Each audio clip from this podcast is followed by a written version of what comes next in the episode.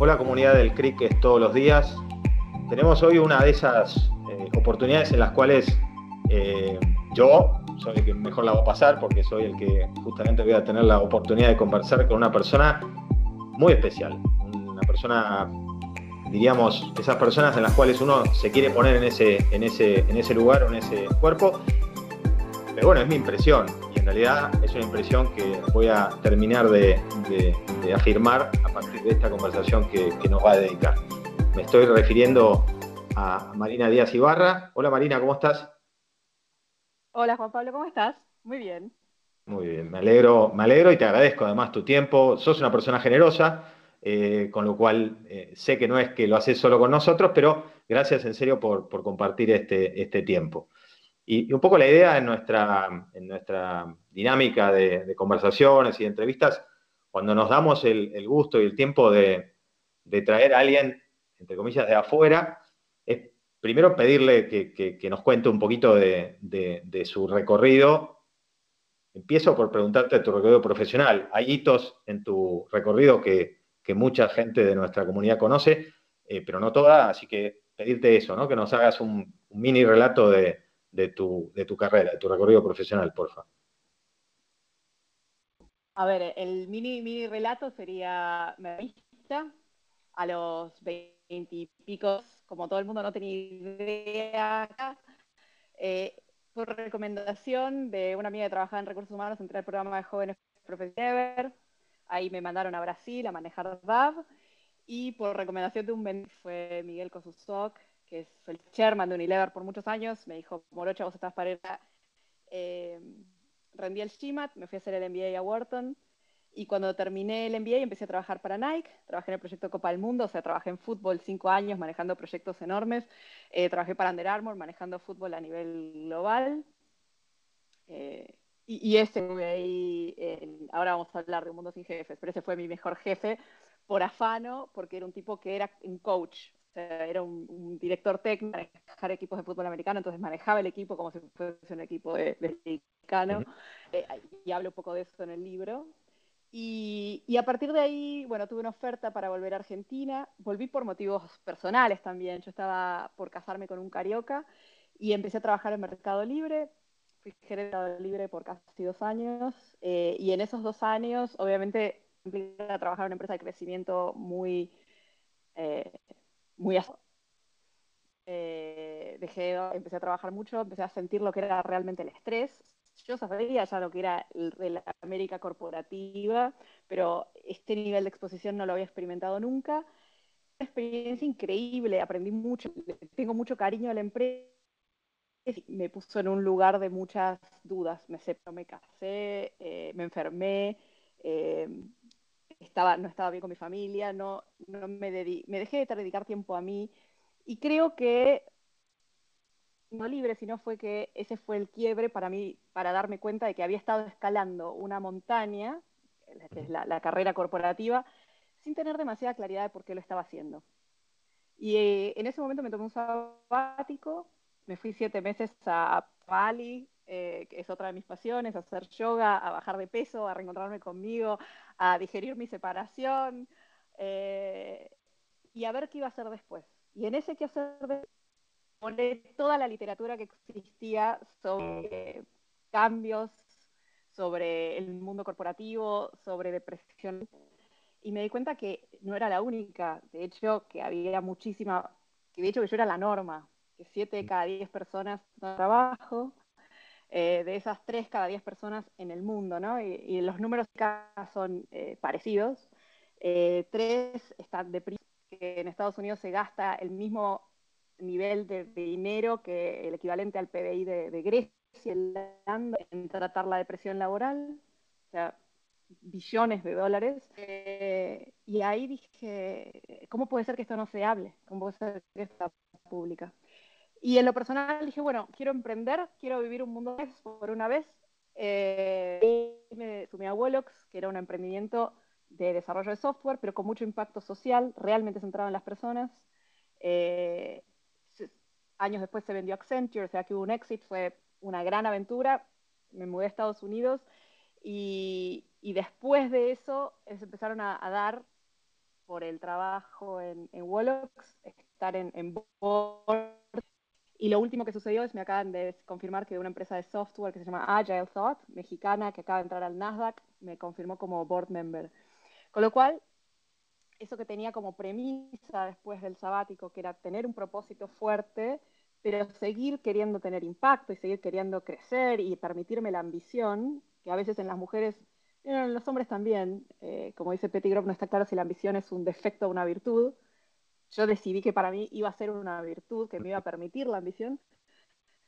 Al mismo tiempo, eh, quería tener, no sé, un propósito en el mundo, dejar un, legado positivo. Entonces, casi que por naturaleza, pero en mi caso ahora, en este momento se está dando disociado, y entonces estoy en este, estos bordes Nasdaq, donde hago mucho trabajo sobre sustentabilidad y empujar a las empresas a que empiecen a recorrer su, lo que se llama su carbon footprint reduction, o sea, cómo van a reducir su huella de carbono, eh, y muchas iniciativas de diversidad e inclusión, eh, trabajando muy cerquita con el Banco Mundial para eso. Y por otro lado, estoy muy comprometida con un proyecto de reforestación de costas.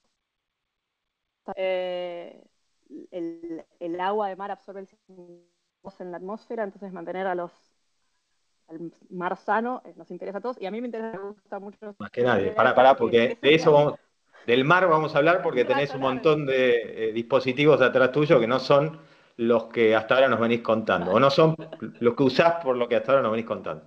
Pará, nos, primero que, bueno, obviamente, gracias por, por compartir este, este recorrido. Eh, lo, lo, lo, muy interesante de todo lo que nos contás es que no usaste la palabra pandemia. O sea, nada de lo que nos contás que te pasó y que hiciste tuvo que ver con la pandemia. Y últimamente a todos nos pasó mucho, pero casi seguro exclusivamente por la pandemia. Eh, está seguramente situada en algún lugar de, este, de, este, relato de vida, pero bueno, tu cambio y tu, y tu pensamiento y tu crisis, en el buen sentido del término, pasó mucho antes. Entonces, cuando no, lo quiero concluir yo, te lo quiero transformar en pregunta. Cuando vos eh, sentiste todo lo que sentiste en esa primerísima etapa, eso igual no te alejó de entusiasmarte con proyectos corporativos. De hecho, hoy, con este anuncio y esta novedad que das, digamos, estás eh, eh, en la cancha corporativa como antes. ¿Correcto esa afirmación? Sí, estoy, bueno, no estoy en la OPE, y decidí como dar un poco más mi tiempo, pero igual fue un proceso. Lo que vos decís es, a mucha gente le está pasando el mismo cuestionamiento que me pasó a mí, porque muchos de estos cuestionamientos tienen que ver con quiebres. Eh, y en la pandemia para mucha gente fue un quiebre en su vida. Mucha gente se divorció, mucha gente se cuestionó dónde estaba viviendo, cómo estaba viviendo, si querían estar de la naturaleza o de su familia. Bueno, a mí me pasó coyunturalmente dos años antes que la pandemia, pero también fue un tsunami. Fueron mm. otros los disparadores, pero fue un tsunami. Entonces, por eso llego en el momento justo para contar la historia. Pero yo creo que hay una inteligencia en no esperar el quiebre para poder hacer cambios en la vida de uno. Eh, hay muchos modelos en estos tiempos sobre cómo diseñar tu vida, casi como si fuera manera de usar metodologías como las que usamos para diseñar tipo design thinking, pero en vez de pensar en un producto digital, pensar en tu vida, ¿no? Entonces, ¿cómo hago para yo calmar mis propios pains? ¿Viste? Cuando diseñas un producto es qué pain estoy cubriendo, qué, qué problema estoy resolviendo, cómo la vida lo más menos disociada posible. ¿no? Mucho de este dolor, de esta depresión laboral tiene que ver con que vivimos vidas a veces muy disociadas de quienes nosotros somos realmente. Eh, ¿Cómo hago para ir cumpliendo sueños. Entonces tirás una línea de tiempo y haces como lo que se llama un onirograma, que es una lista, y los vas ubicando. Entonces, permitirte por lo menos en un papel, en una hoja de papel, la ambición máxima. Decir, bueno, ¿qué? La plata y la vergüenza, el social o la excusa de mis hijos no fuesen un impedimento. Entonces, te permitís volar. Después, que se dé o no, a veces tiene que ver con la coyuntura, pero permitirte el ejercicio. Eh, y no esperar el tsunami para hacer el ejercicio. Entonces creo que, y, el, libro, el libro cuenta un poco eso, ¿no? Es no esperemos el tsunami, y si estás atravesando por el mejor, capitalizalo. Obvio. Pero y si no, también creo que todos nos debemos este diseño de una vida, qué vida queremos vivir, más consciente, con más racionalidad asociada.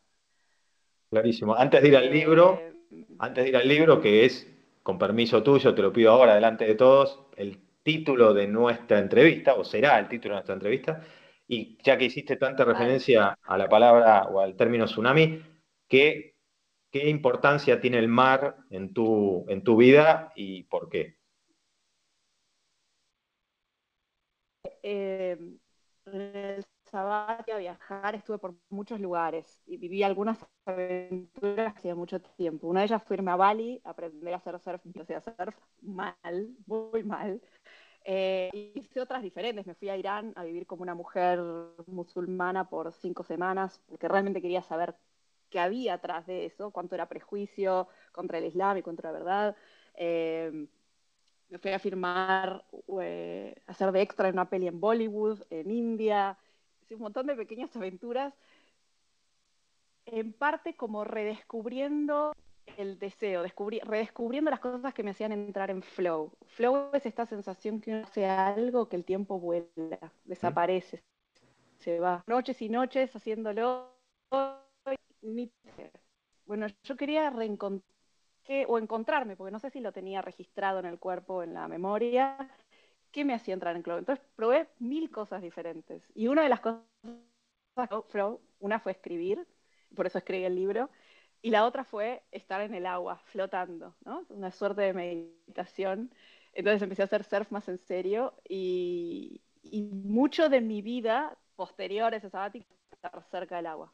En este momento estoy en Cabo San Lucas, vengo haciendo un road trip desde trabajando, trabajo todos los días como cualquier ser humano, pero dar puntos con wifi, pero vengo haciendo un road trip desde Tijuana, desde San Diego en realidad, desde San Diego hasta, hasta Cabo, eh, que son más de 1500 kilómetros, parando en distintos pueblitos y haciendo surf, trabajo a la mañana y surfeo a la tarde, o, viceversa, depende de mi agenda.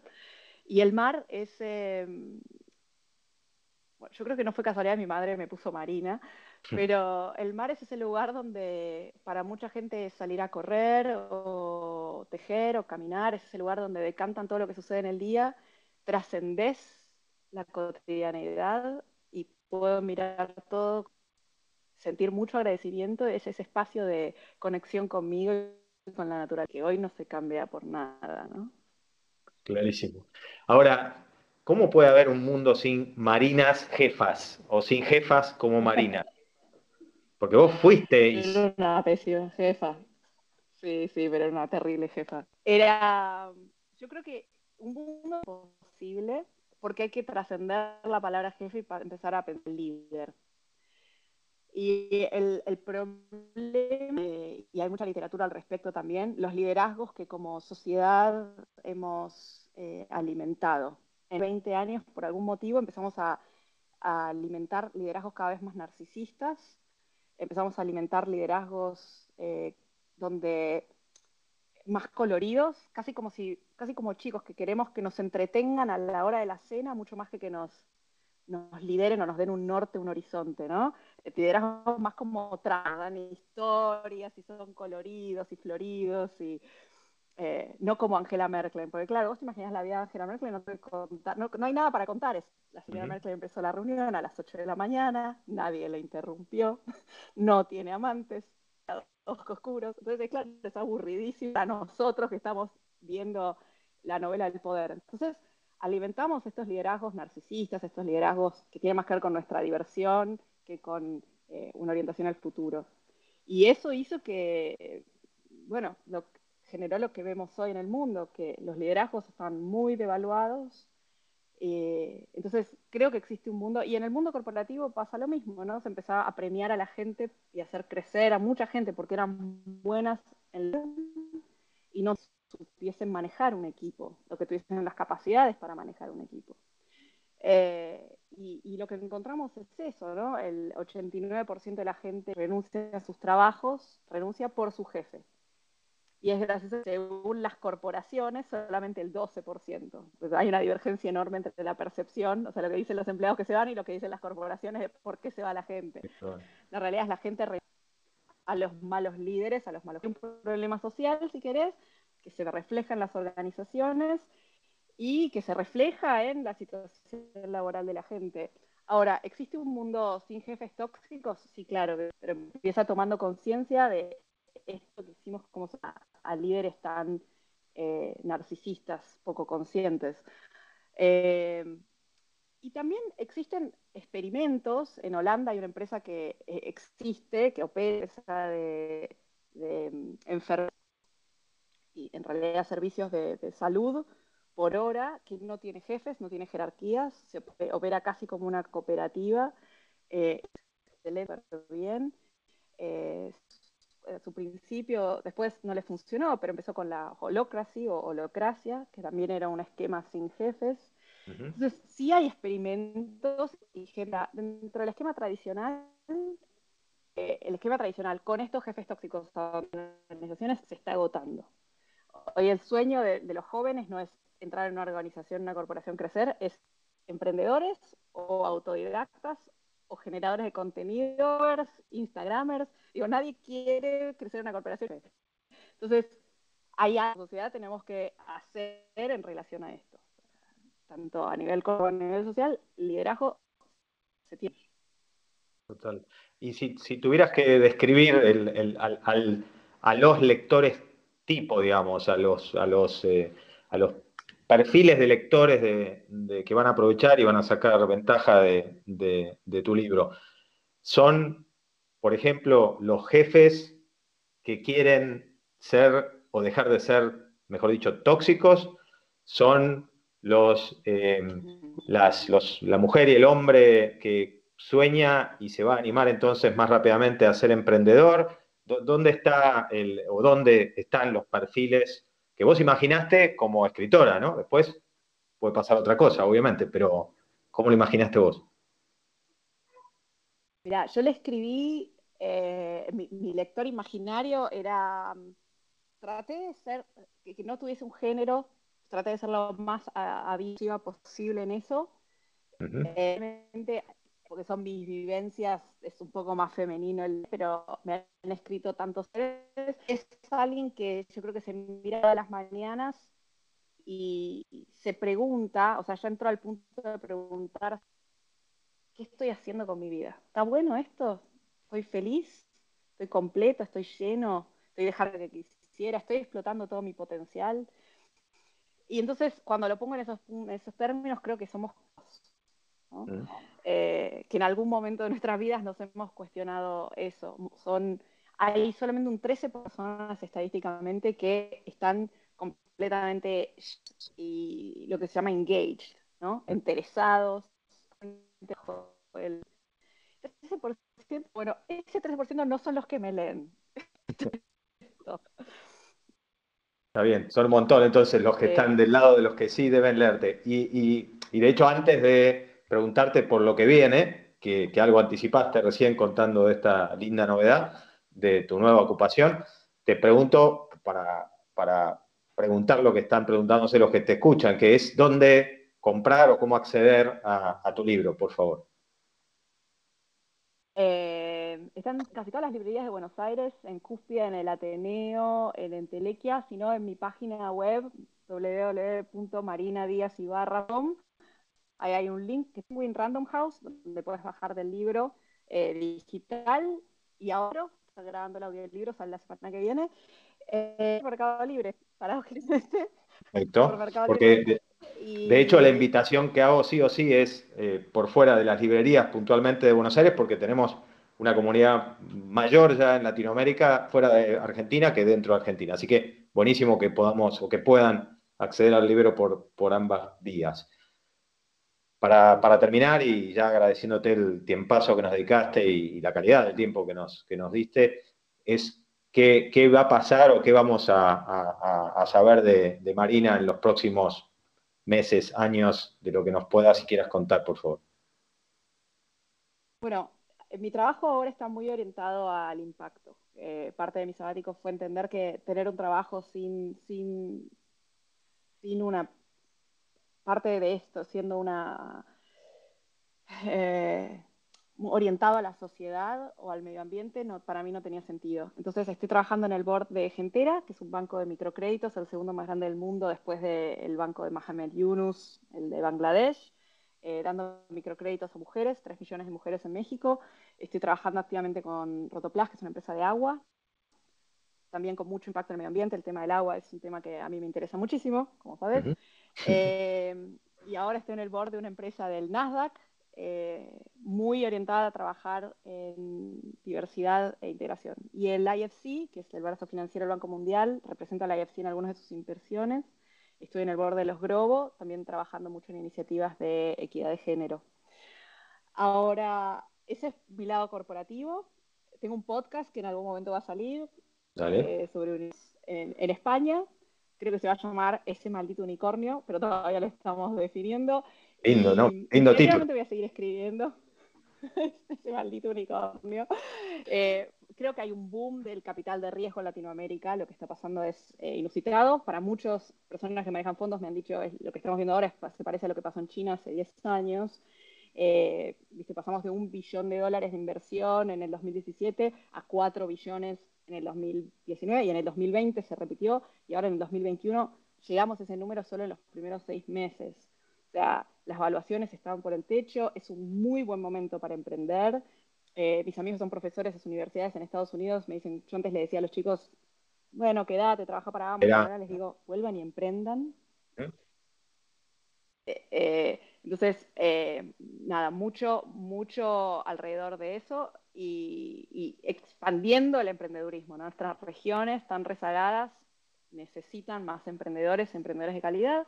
Entonces, eso como desde este maldito unicornio. Y finalmente, mi trabajo con el proyecto Corales en Samara, en Costa Rica, para recuperar toda una población de corales que fue 10 más 5 años, con todo eso trae aparejado.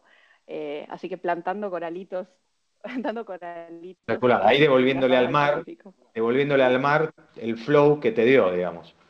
¿no? De alguna manera. El flow que me dio. Y encima nos ayudaste a todos si, si se logra ese enorme desafío. Eh, María, nuestra comunidad es una comunidad que, mira al cliente, que gestiona en relación al cliente y que en realidad lo que vos nos dejaste y que por supuesto lo vamos a, mejor entender y aprovechar accediendo al contenido completo de, tu libro, nos, sirve por todos lados. Nos sirve porque nos inspira, nos sirve porque nuestra comunidad ya es una comunidad con mucha presencia de emprendedor, pero obviamente eh, falta mucho por hacer y, también ahí bienvenida la, motivación y la aceleración que propones. Pero además es un, es un ecosistema que tiene en, en alguno de los brazos operacionales de nuestro ecosistema mucha eh, concepto de jerarquía o de jerarquías eh, y por lo tanto obviamente también nos deja pensando mucho en, en, cómo ser o buscar ser mejor, mejor jefe. así que la verdad que no, no había posibilidad de que fallara eh, el resultado para nuestra comunidad de la entrevista. Ojalá podamos también haberte traído alguna, alguna dosis de, mayor flow. Eh, así que gracias, súper, súper agradecido por este tiempo. Y felicitaciones por semejante trabajo y obra. Gracias, María. Muchas gracias, Juan Pablo. Eh, la verdad, emocionada. nada, solamente contarles que todo lo que se conventa del libro va a ir al proyecto Corales. no lo hice para ganar plata y ah, todo, todo te deja algo, o sea, ya si llegas a una persona y esto le inspiró para hacer en su un poquito un mejor jefe, eh, sirve, en mi corta experiencia te lo digo esto en cinco minutos, ser un poco, ser un mejor jefe es de adentro hacia afuera. Espectacular. Gracias Marina de nuevo. Y hasta siempre. Gracias Juan Pablo. Nos vemos.